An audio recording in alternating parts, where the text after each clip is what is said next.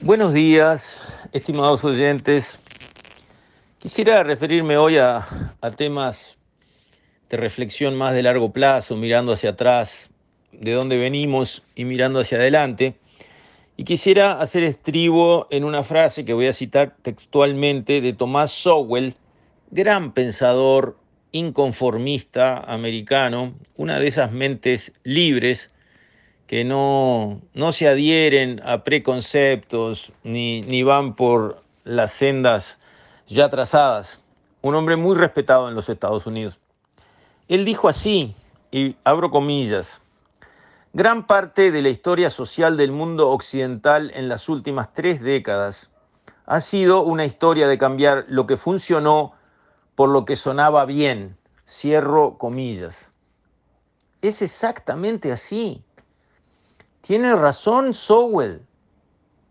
Y eso pasa en todos los países, en algunos lados en forma más acelerada, en los otros en forma más lenta o trabada, pero eso es lo que viene pasando. Sabemos que funciona. Y sin embargo, miren el caso de Chile. Estaba haciendo hace tres décadas lo que funcionaba bien.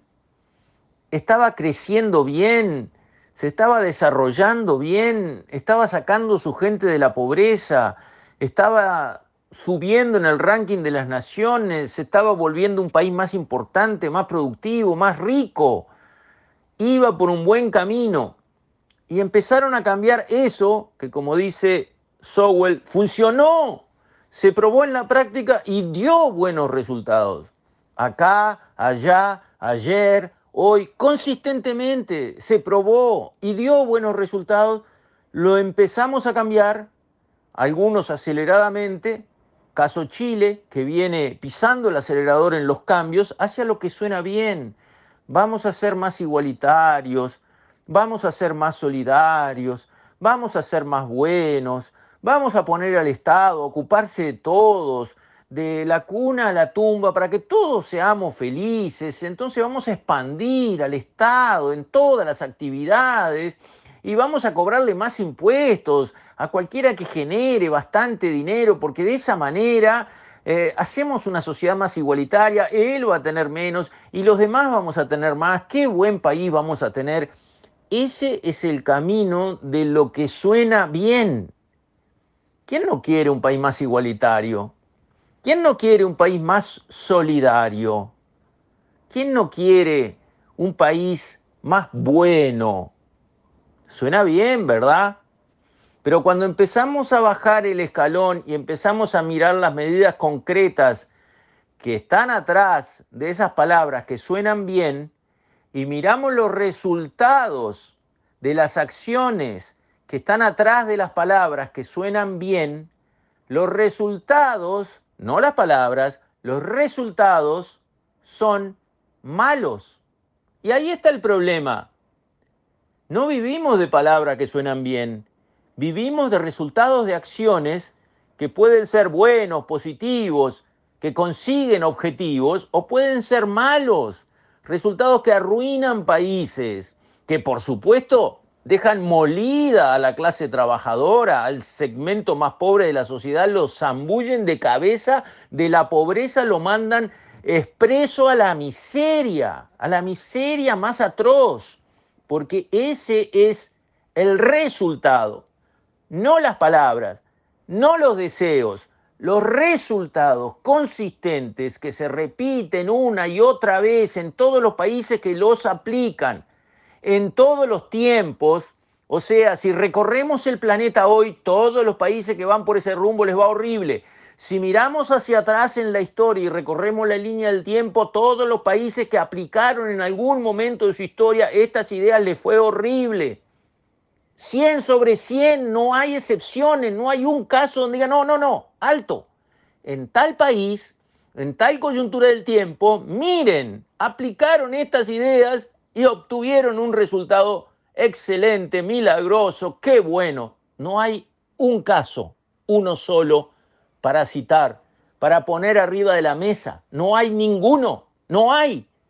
Los más enamorados de estas ideas, que obviamente no estudian economía, no estudian historia, no se apoyan en hechos reales, no miran estadística, no le importa la ciencia económica comparada, no atienden nada real, solo siguen ese sueño, lo que suena bien.